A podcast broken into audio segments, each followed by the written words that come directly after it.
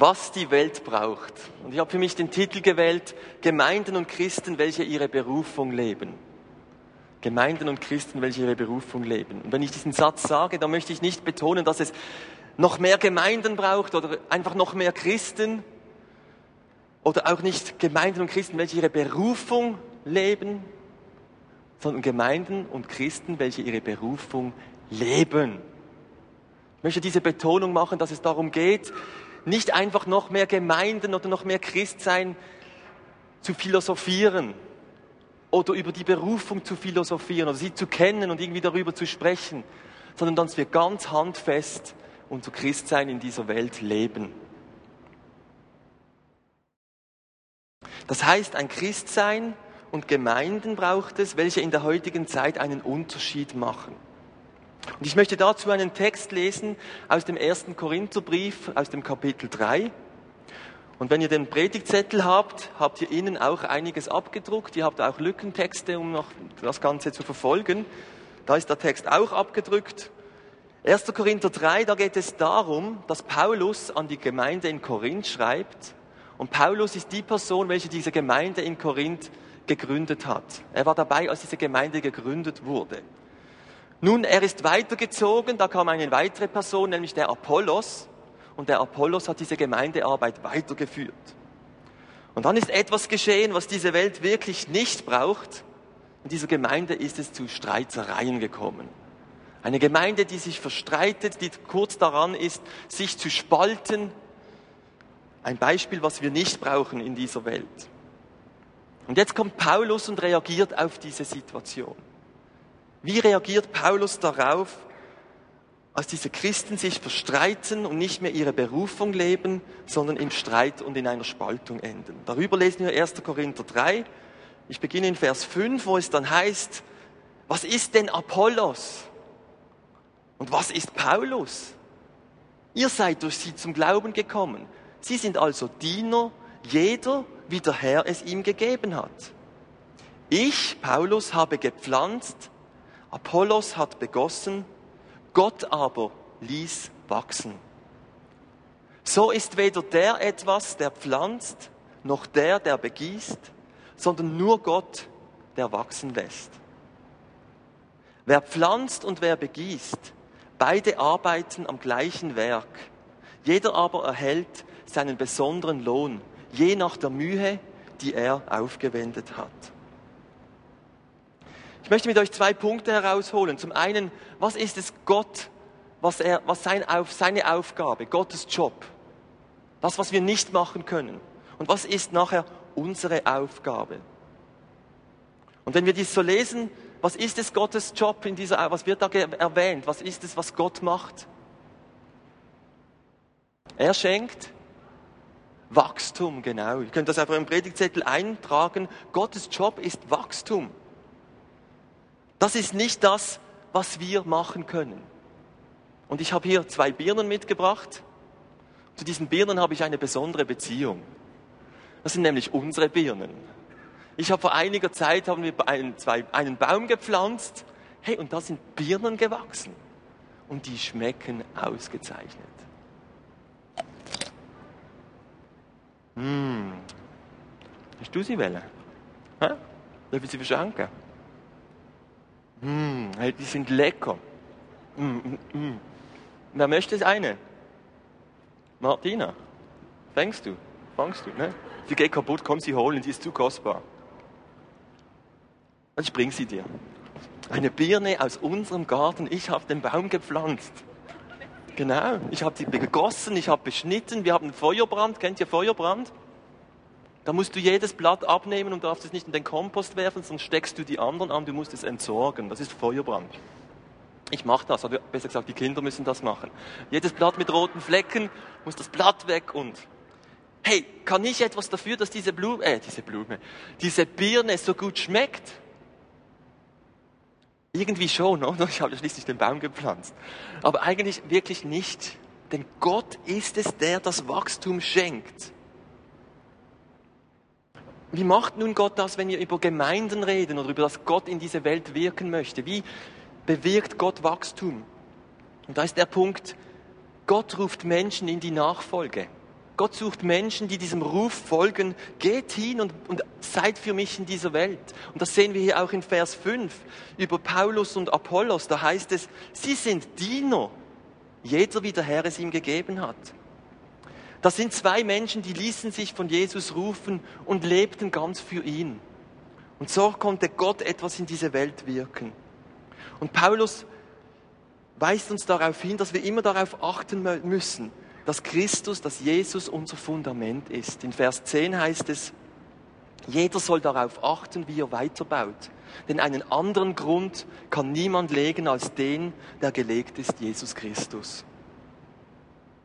Da haben sich zwei Menschen von Gott rufen lassen. Gott macht aber etwas weiteres. Gott schenkt unterschiedliche Berufungen. Paulus und Apollos hatten unterschiedliche Berufungen. Sie waren Diener, heißt es, jeder wie der Herr es ihm gegeben hat. Und Paulus sagt es sehr schön in Vers 6, ich habe gepflanzt, Apollos hat begossen, Gott aber ließ wachsen. Paulus war dabei, als diese Gemeinde gegründet wurde. Er hat gepflanzt. Apollos kam und hat weitergebaut, hat begossen. Und so gibt es unterschiedliche Berufungen. Aber wichtig ist, Gott ist es, der Wachstum schenkt. Und so ist weder der etwas, der pflanzt, noch der, der begießt, sondern nur Gott, der wachsen lässt. In Vers 7.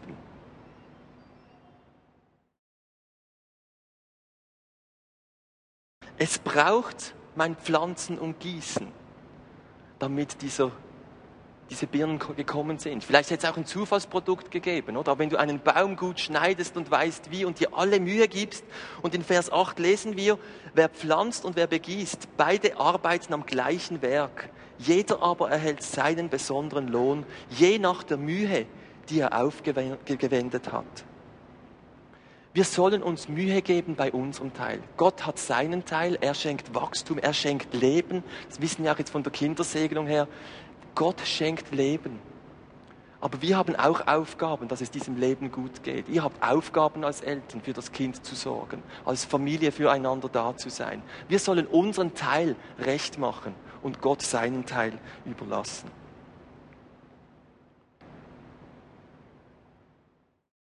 Und wenn wir uns Mühe geben sollen, reden wir jetzt nicht davon, dass du dein Heil erarbeiten sollst. Versteht ihr? Gott ruft Menschen in die Nachfolge. Da können wir relaxen. Gott macht das. Aber es gibt Dinge, die wir tun sollen und die wollen wir uns jetzt anschauen.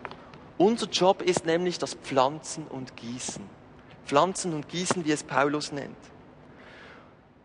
Und da gibt es verschiedene Berufungen. Es gibt Berufungen, die sind ganz individuell, hat ein Einzelner. Es gibt Berufungen, die sind für alle oder für ganze Gruppen. Und ich möchte mit euch zwei Dinge anschauen. Zum einen für uns als Gemeinde. Welche Berufung haben wir als Gemeinde, als Basileia Vineyard Basel? Und dann noch, welche Berufung hast du als Einzelner, als Teil von dieser Gemeinde oder als Teil von diesem Gottesdienst? Und wenn du heute Gast bist, es geht auch dich was an. Gott hat eine Berufung für dich. Und ich meine, dass wir heute über etwas reden, das jeden etwas angeht. Aber auch speziell uns als Gemeinde. Denn wir als Vineyard Basel, wir haben eine Berufung, und ich würde sie mal so nennen, eine nach außen orientierte Kirche. Wir haben uns schon immer gesagt, es braucht nicht, weiß ich nicht, wie viele neue Kirchen, aber was es braucht, ist Kirchen, die wirklich nach außen orientiert sind. Kirchen, die sich nicht nur um sich selber drehen, sondern wirklich eine Wirkung nach außen haben. So haben wir diese Kirche vor 15 Jahren mal gestartet. Also ich war da nicht ganz dabei. Martin war mit zwölf Leuten das Anliegen war, wir wollen etwas in dieser Welt bewirken. Wenn es diese Gemeinde nicht gibt, dann soll man es irgendwie merken und nicht einfach, das sind ein paar, die sich miteinander treffen und es gut haben. Und Gott scheint das wirklich zu segnen, denn Gott schenkt uns wirklich Gunst mit Dingen, wo wir uns in diese Welt hinein investieren. Ihr habt es viel gehört in letzter Zeit mit unserem sozialen Engagement. Aber ich finde, wir sollten es immer wieder sagen. Gott segnet das. Wir verteilen jede Woche 100 so Heilandsäcke das heißt, das beziehen zwei bis drei Personen pro Woche, zwei bis dreihundert Leute äh, beziehen Lebensmittel, Nahrung in einer Zeit, wo viele wirklich unten durch müssen. Gott segne dieses Engagement, das wir uns da einsetzen. Ich glaube aber auch, dass Gott uns eine Berufung schenkt im, im Bereich Musik. Ich finde, wir haben immer wieder erleben wir Segen in Bezug auf unsere Musiker oder Worship, wie, wir ähm, Musik prägen hier im Gottesdienst. Und ich denke, dass wir auch wieder an den Punkt kommen, wo wir eigene Lieder schreiben, wo wir CDs produzieren. Ich wünschte mir das sehr. Gott hat uns eine Berufung gegeben, da bin ich eigentlich überzeugt. Oder die Gospel Night. Hey, wir haben wieder 90 Leute, die dabei sind als Musiker, Sänger. Musiker und Sänger sind 90 Personen an dieser Gospel Night dabei. Das ist nicht einfach nur gut organisiert oder weil wir es so gut machen. Das ist, weil Gott es segnet. Wir haben jetzt ein Wochenende lang geprobt. Das sind Leute, die sich investieren und einsetzen. Ich finde, das ist Segen von Gott. Gott segnet uns auch mit diesem Gottesdienst, einen kreativen, inspirierenden Gottesdienst. Und im Gesamten können wir sagen, dass wir Christus und der fernstehende Menschen uns wünschen, dass Christus und der Kirche fernstehende Menschen zu Gott hingegebenen und in der Gemeinde integrierten Christen werden. Das ist unser Auftrag, den wir als Gemeinde haben, dass wir uns nach außen orientieren und immer wieder überlegen, wie können wir in diese, Kirche, in diese Welt hineinwirken.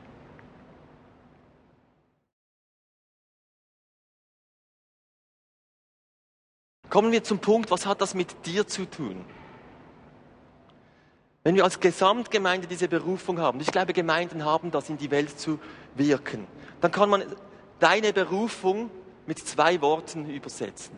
Das eine beginnt mit I und das andere mit E. Jetzt muss ich mal eine Quizfrage stellen für alle, die im Kennenlernkurs waren.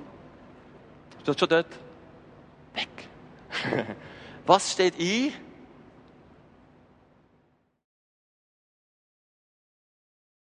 Machen wir wieder eine Chorübung. I steht für Nochmals. Eins, zwei, drei. Können die Frauen etwas lauter? Nicht lachend reden. Jetzt macht ihr investieren und einladen, okay? Und ich gebe das Tempo an, okay?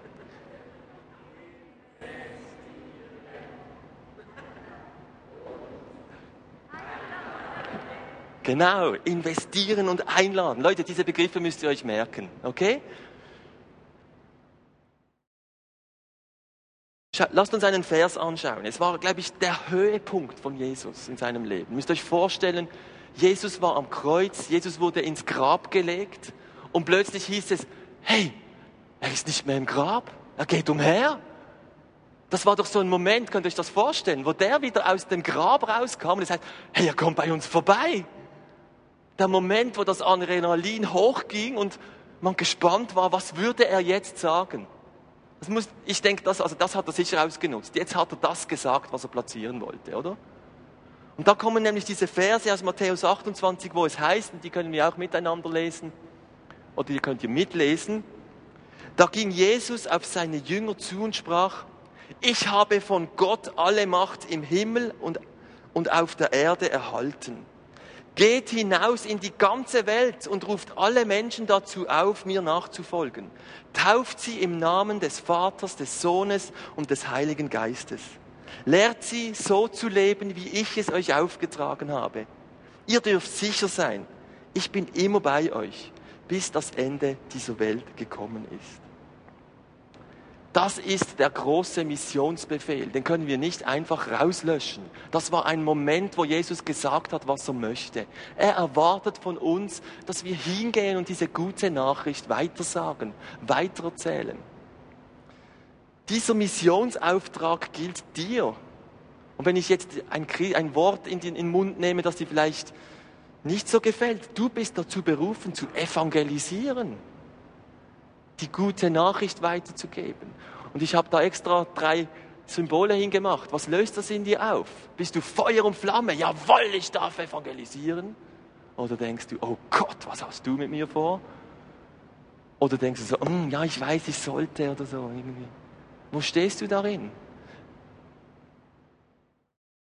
Ich glaube, wir dürfen das nicht einfach auslöschen, sondern wir müssen Wege finden, wie wir die gute Nachricht in diese Welt hineinbringen können, ohne dass wir so diese, diese Haifischchristen sind, die nur Menschen bekehren wollen.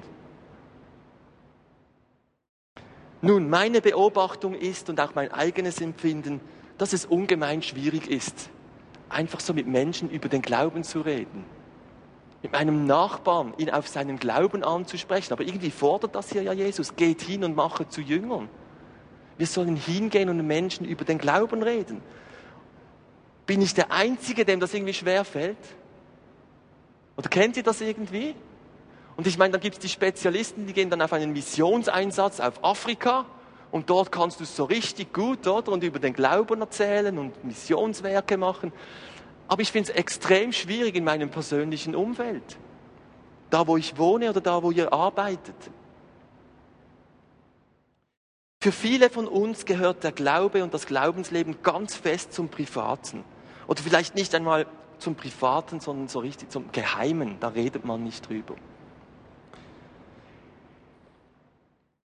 Mir gefällt dieser Satz, Angst und Unwissenheit sind, beid, sind die beiden primären Hindernisse für persönliches Evangelisieren. Investieren und einladen ist die Chance für alle diejenigen, welche darin zurückhaltend sind, andere auf ihren Glauben anzusprechen. Stellt ihr diesen Satz? Ich glaube, wir, wir sind zurückgehalten zu evangelisieren, weil wir Angst haben oder weil wir zu wenig wissen oder meinen zu wissen. Und versteht mich jetzt richtig, ich finde, es ist wichtig, dass wir über unseren Glauben Bescheid wissen, dass wir über unseren Glauben diskutieren können, dass wir in den EE-Kurs gehen bei Michel, wo wir lernen, über den Glauben zu reden.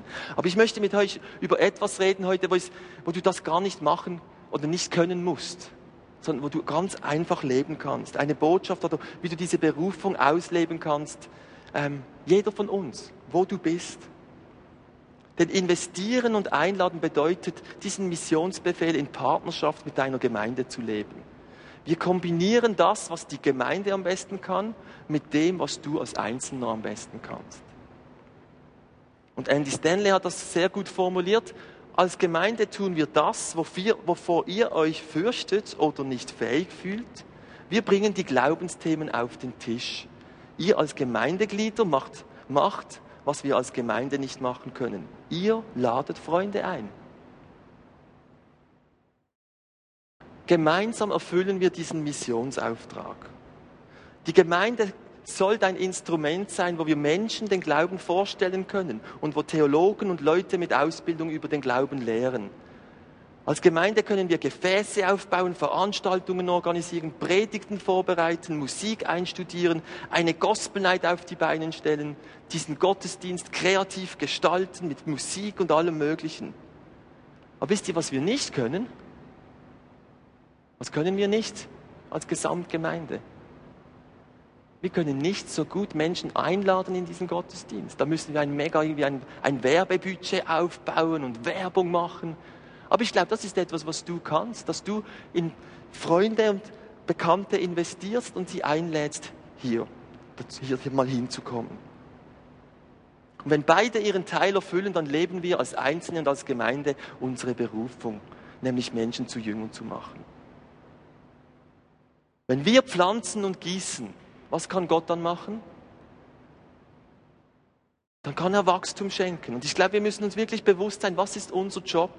Und unser Job ist es, in Menschen zu investieren. Und was meine ich jetzt damit mit investieren? Investieren bedeutet, und jetzt kommt ganz ein wichtiger Punkt, das ist nicht einfach eine Strategie auszuleben. Investieren ist eigentlich ein Wort, das du nehmen kannst und damit übersetzt wird, du sollst deinen Nächsten lieben wie dich selbst. Das ist dieses Liebesgebot, dass du dich in, einen, in deinen Nächsten investierst, bedeutet, dass du sie liebst. Und das soll unser Motiv oder unsere Motivation sein. Sich in Menschen zu investieren, ist die konkrete Umsetzung dieses Liebesgebotes. Es geht um echte, von Nächstenliebe motivierte Freundschaften. Ich möchte dich ermutigen, echte Freundschaften zu leben. In einem Gleichgewicht von Geben und Nehmen. Und wisst ihr was? Dieser Freundschaftsbegriff, der wird heute brutal missbraucht. Merkt ihr das? Schon aufgefallen? Wer von euch ist bei Facebook? Also das ist jetzt kein, Bekennt, kein Sündenbekenntnis, okay? Wer von euch ist bei Facebook? Sind doch viele bei Facebook. Hey, und merkt ihr, was dort abgeht? Man sammelt Freunde en masse, oder? Wer hat über 100 Freunde? Nur so wenige. Wäre jetzt interessant, wer am meisten Freunde hat. Jetzt müsst ihr einfach eins wissen, es gibt auch Bücher darüber, wie man diese sozialen Netzwerke benutzen kann als heutige Werbeplattformen, um Leute ja, Werbung zu machen. Das wird wirklich gebraucht. Ihr kennt ja diesen Knopf gefällt mir, oder? Kennt ihr den? Jetzt musst du wissen, wenn du, wenn ich was schreibe und du drückst darauf gefällt dir, sehen alle deine Freunde meinen Eintrag. Merkt ihr, wie man das strategisch nutzen kann? Du schaust, dass du möglichst viele Freunde hast, du sagst etwas, du schaust, dass andere ähm, gefällt mir anklicken und schon wird's gestreut. Und so glaube ich, dass heute dieser Freundschaftsbegriff völlig missbraucht wird. Wer kann schon 100 Freunde haben? Im Facebook kannst du es. Aber lasst uns doch zurückkehren zu echten, wahren Beziehungen. Und weißt du was? Das kannst du nicht zu 200 Leuten haben. Das kannst du nicht zu 100 Leuten haben nicht zu 50, nicht zu 30, nicht zu 20, nicht zu 15. Wie viele wahre Freunde kannst du haben? Ich weiß nicht genau, was dein Freundschaftspotenzial ist, aber ich glaube, dass die wenigstens mehr, mehr als wirklich zehn gute Freunde haben können. Und weißt du was, wenn du drei gute Freunde hast, dann ist das schon extrem viel. Und lasst uns Freundschaften leben, Freundschaften aufbauen. Und ich finde es wichtig für Christen, die in die Kirche gehen, lasst uns nicht nur in dieser Kirche hocken. Mir ist so gegangen, als ich mit diesem Glauben in Kontakt kam, fand ich das obercool, weil das war wirklich das Beste, das mir passiert ist. Mit 25 kam ich erst in, diese, in die Kirche mit, oder mit Kirche in Kontakt und ich habe gemerkt, wow, das erfüllt so vieles von meinen Sehnsüchten. Mein Leben hat Sinn bekommen. Und dann ging es weiter und am Schluss habe ich mich nur noch in der Kirche befunden. Und nur noch um, um Kirche hat sich alles gedreht. Das darf und soll uns nicht passieren. Ich möchte dich ermutigen, lebe Beziehungen auch außerhalb der Kirche. Und zwar bewusst fünf oder drei oder zwei Freunde, in die du dich investierst. Und ich möchte dich fragen, hast du solche Freunde? Freunde fallen nicht vom Himmel. Wenn du nichts bewusst in Freundschaften investierst, wirst du keine Freunde machen. Ich möchte dich fragen, in wen investierst du dich? Wer sind deine Freunde? Du kannst die für dich vielleicht VIPs nennen. Wer sind für dich besonders wichtige Menschen, die dir am Herzen liegen, mit denen du teilen möchtest, was dir wichtig ist? Und versteht ihr darum auch über den Glauben zu reden oder das Anliegen, Menschen den Glauben weiterzugeben? Mir ist der Glaube wichtig und ich weiß, dass der gut tut und ich möchte das anderen weitergeben. Ich möchte mit diesem Anliegen in dieser Welt sein und Freundschaften leben. Die zweite Frage an dich, wie pflegst du Freundschaften? Ich möchte dir einige Anregungen geben. Wir pflegen so diesen Begriff, die Runde drehen. Gehe ich immer wieder bei meinen Freunden vorbei? Wenn man nicht bewusst hingeht zueinander, dann wird es einfach nicht automatisch passieren. Oder mal einfach grundlos anzurufen. Hey, wie geht's dir? Was ist? Sind wir nicht, weiß ich, bin ich vielleicht der Einzige, schnell mal so gestresst, dass ich dann ein Telefonat führe, wenn ich von jemandem was will oder was klären muss? Einem Freunden rufe ich einfach mal an, um zu fragen, wie es ihm geht und möchte wieder Kontakt mit ihm haben. Oder auch einfach zu besuchen. Oder gerade wenn er vielleicht krank ist, wirklich hinzugehen und einen Besuch zu machen. Oder auch abzumachen, wie wollen wir uns regelmäßig treffen. Ich habe einen Freund, der ist von Liestal, ist dort auch in der Vineyard. Wir haben ganz klare Abmachungen, wann wir uns treffen. Das ist jetzt so all sechs Wochen, wo wir uns einfach wirklich am Morgen treffen und unsere Freundschaft pflegen und austauschen. Wenn du das nicht bewusst machst, wird es nicht passieren. Und wenn du jetzt vielleicht an Freunde denkst, wer von deinen Freunden braucht zurzeit Hilfe? Wie wär's, wenn du der Mensch wärst, der nicht nur weiß, dass er Hilfe braucht, sondern dich auch um ihn kümmerst und dich in, in ihn investierst. Steht ihr, es geht um das Liebesgebot, Menschen zu haben, in die man sich investiert. Und dazu gehört auch das Gebet. Und ich möchte euch dieses 111-Gebet weitergeben. Wie wär's, wenn du dir bewusst Freunde auf eine Liste schreibst und sagst, in die investiere ich und für die möchte ich auch beten. Und weißt du was? Mach nicht, dass du dann Gebetsabende oder Gebetsnächte einplanst. Oh nein, mach das. Mach das. Ich kann es nicht. Und vielleicht gelingt es dir gut. Aber wie wäre es, wenn du anfängst und sagst, einmal im Tag, eine Minute bete ich für eine Person.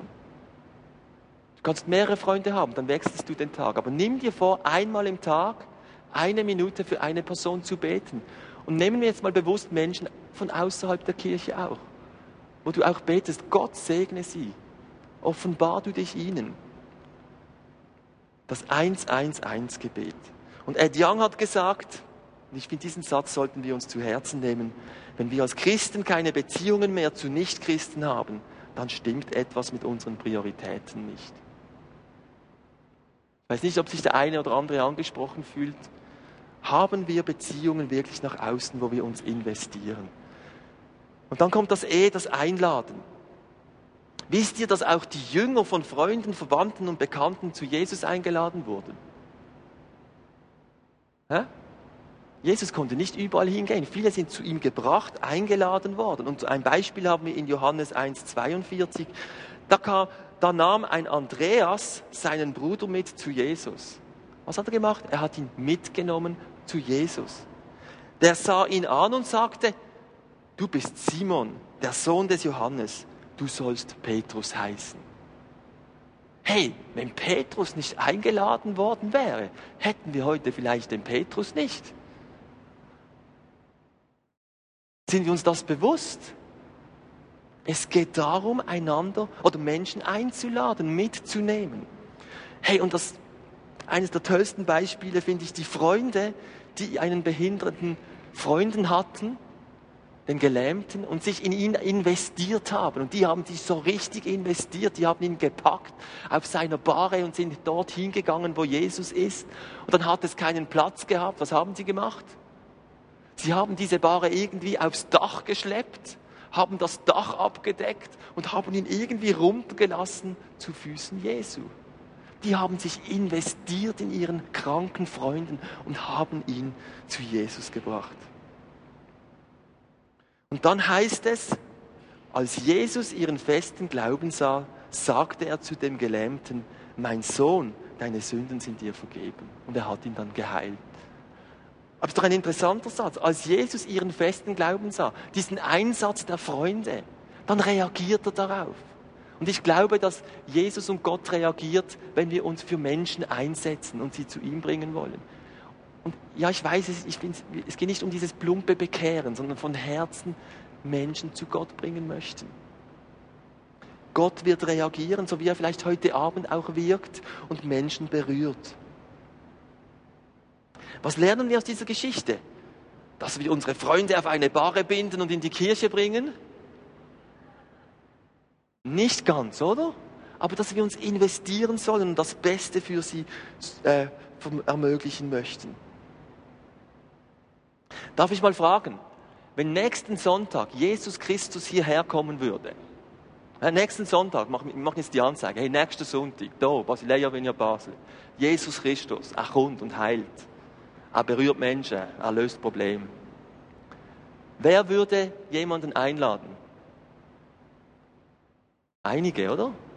Einige haben vielleicht Zweifel, aber vielleicht würdest du trotzdem dann kommen, weil du gehört hast, dass er wirklich heilt, dass er Menschen frei macht, dass er die Lösung von Problemen ist. Nicht seine Jünger, sondern Jesus. Du würdest doch hingehen, oder? Und deine Freunde mitbringen. Und jetzt wünschte ich mir irgendwie ein Umdenken in uns, zu bewerkstelligen, aber ich kann das ja nicht, Gott soll das machen. Wie nennt man die Gemeinde auch noch? Die Gemeinde ist der, der Leib Christi. Können wir das auch mal laut sagen? Die Gemeinde ist, noch einmal bitte, die Gemeinde ist der Leib Christi. Was heißt das, der Leib Christi? Also ich kann es mir auch nicht ganz vorstellen, ehrlich gesagt. Aber das ist der Ort, wo Christus wirkt, auch ist. Das heißt doch nichts anderes, jemanden in die Gemeinde, den Leib Christi einzuladen, ist ein, ich sage jetzt mal, ein möglicher Schritt, jemanden zu Jesus zu bringen. Ich finde, wir sollten mit viel Glauben unterwegs sein, dass da, wo wir zusammen sind, Christus Gott wirkt. Dass wenn wir ein Segensgebet gesprochen haben, wir erwarten, dass Gott gesegnet hat. Und wir können das ja nicht machen. Das ist das, was er machen muss. Aber dass wir bereit sind, diese Plattform zu bieten. Ja, wir segnen, wir beten gerne für euer Kind. Wir können den Segen nicht machen, oder? Ich nehme nicht an, dass ihr die Erwartung von uns habt. Das können wir nicht. Aber wir können hier sein und sagen, wir beten für euch. Und so kann man hier jeden Sonntag für sich beten lassen, sich jeden Sonntag inspirieren lassen. Und ich möchte uns als Gemeinde einfach zurückrufen zu diesem, zu diesem Auftrag, dass wir Menschen einladen.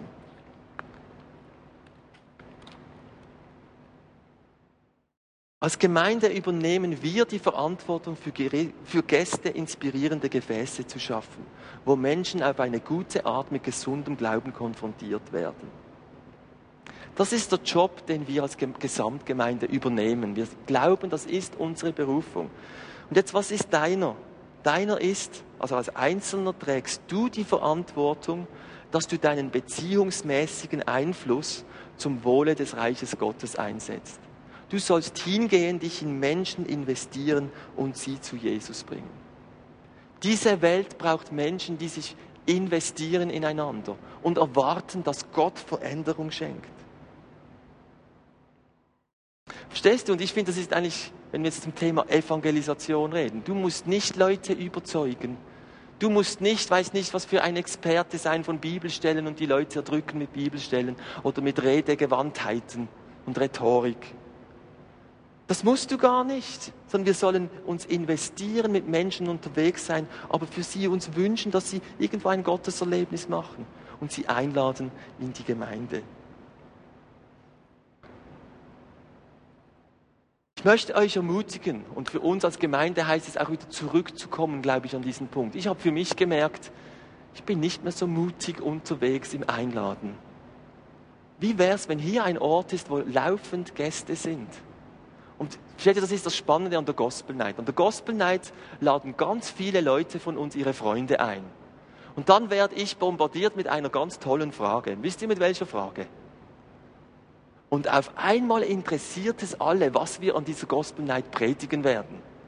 Du, Christian, kannst du mir wirklich sagen, was ihr da sagt? Weißt du, meine Nachbarn kommen. Hey, ich muss einfach wissen, dass das wirklich ein guter Ort ist. Und ich finde das eine gute Frage, weil wir möchten doch die Leute nicht einfach das Evangelium um den Kopf hauen oder irgendwelche Dinge produzieren. Aber wir möchten mit viel Vorsicht klar über Gottes Wort reden, über seine Werte und was er in dieser Welt möchte. Das ist uns ein hohes Anliegen, nicht nur an der Gospel Night, auch hier für diesen Gottesdienst. Und ich möchte das wieder mal ganz bewusst so sagen. Hier soll ein sicherer Ort sein, wo man einfach mal hinkommt und sich mit dem Christentum auseinandersetzt. Ich möchte euch einladen, dass wir wieder zu einladenden Christen werden. Und Menschen, die sich in andere investieren. Die Gospel Night ist sicher ein Moment. Und ihr habt, glaube ich, noch einen Zettel bekommen für die Gospel Night. Habt ihr den? Das ist dieser blaue, genau. Da habt ihr nochmals beschrieben, was wir bei der Gospel Night vorhaben. Auch am Samstagnachmittag, dieses Konzert für behinderte und betagte Menschen ein Spezialkonzert, wo man einladen darf. Behindertenheime, Altersheime. War in den letzten Jahren ein tolles Konzert, wo reihenweise Rollstühle reingefahren wurden. Behindertenheime waren im Konzert. Das war manchmal ein lautes Konzert. Da, hat einer plötzlich aufgestanden, hat mitgesungen und mitgerockt. Das ist hohes soziales Engagement mit unserer Gospel Night. Am Freitagabend könnt ihr mit Freunden Plätze reservieren, als Gruppen, mit deinen Arbeitskollegen. Wir haben im ÖK ein Platzproblem. Wir dürfen das ÖK nicht füllen.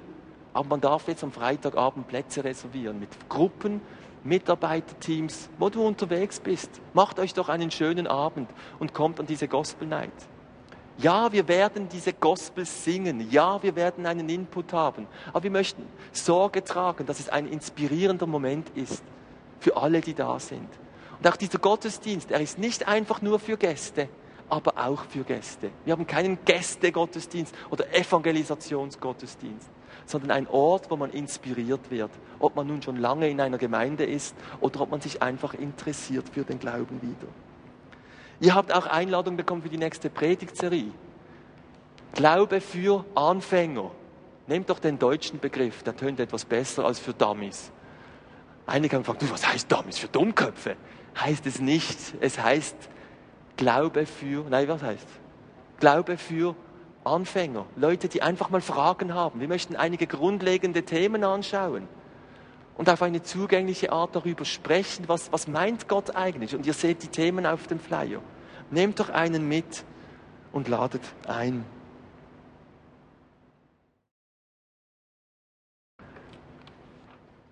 Ich möchte dir die Möglichkeit geben, zum Schluss auf diese Botschaft zu reagieren. Ich glaube, es ist wichtig, dass wir wissen, was Gottes Aufgabe ist und dass wir uns dazu bekennen, Gott schenkt das Wachstum. Und ich habe heute hier einen schönen Topf bekommen von meinem Nachbarn. Er hat ihn vorbereitet, dass man da was pflanzen kann. Hm? Und ich habe hier Samen mitgebracht. Und ich lade dich jetzt ein, wenn wir kurz noch nachdenken über diese Predigt, darauf zu reagieren und ein Bekenntnis abzulegen. Ich vertraue, dass Gott Wachstum schenkt. Und machen wir es doch auch für uns als Gemeinde. Wenn du irgendwo anders involviert bist, mach es für dort. Ich vertraue, dass Gott Wachstum und Erfolg schenkt. Aber auch wir für uns als Gemeinde, dass hier etwas wächst, wo Gott Wachstum schenkt. Ein Bekenntnis, dass er das Wachstum schenken soll. Wir machen unseren Job richtig und wir bekennen, dass Gott das Wachstum schenken möchte. Nicht, weil wir so gut sind, wird was passieren, sondern weil Gott gut ist. Wir machen unseren Job und bekennen und streuen Samen das ist unser Job und Gott muss das Wachstum schenken. Das ist das erste Bekenntnis. Und es soll kombiniert sein mit, ich möchte in Menschen investieren und sie einladen und so mithelfen, dass Gottes, dass diese Welt wieder Kirchen und Orte hat, die wirklich Sinn machen, die Veränderung schenken. Wir möchten was Zweites oder was Weiteres einführen wieder. Ich lege hier vorne ein Buch hin, dieses VIP-Buch. Überleg dir doch, ob du oder wer ist es, der Gott dir aufs Herz legt, für den du dich einsetzen möchtest. Und du kannst das bekennen, indem du seinen Namen hier einträgst. Du musst keine Telefonnummer, keine Kontonummer, keine, weiß ich nicht was. Einfach, es soll ein, eine Möglichkeit sein, dass du einen konkreten Schritt gehst mit Personen, die dir auf dem Herzen liegen. Deine wichtigen Leute, deine VIPs. Da kannst du dich gerne eintragen. Also nicht dich. Da kannst du einfach einen Namen eintragen als Bekenntnis. Für diese Person setze ich mich ein. Ich lege das hier vorne hin. Und wir haben ein weiteres Buch.